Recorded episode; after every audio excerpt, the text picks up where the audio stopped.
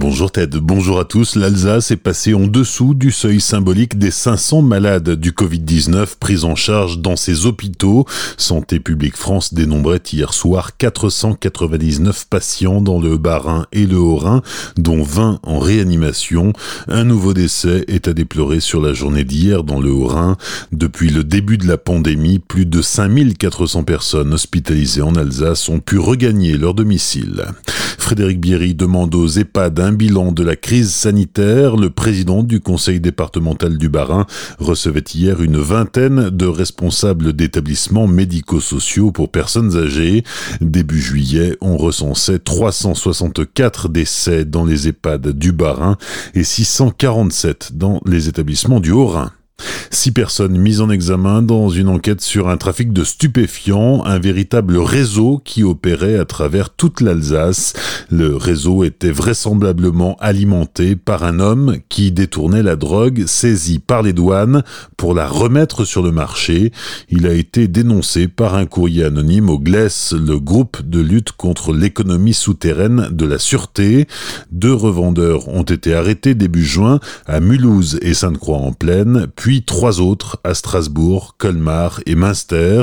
Au domicile du colmarien, les enquêteurs ont découvert 1,3 kg de résine de cannabis, 200 grammes de cocaïne et 3000 euros en liquide.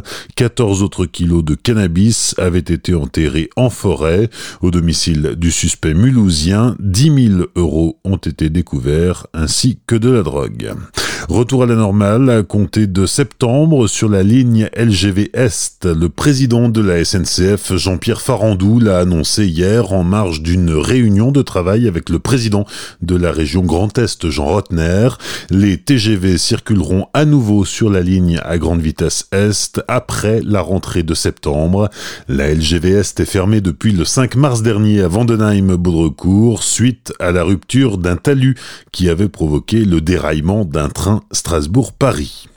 Toujours sur les rails, le trafic des trains est interrompu pendant au moins un mois entre Rossheim et Célestat.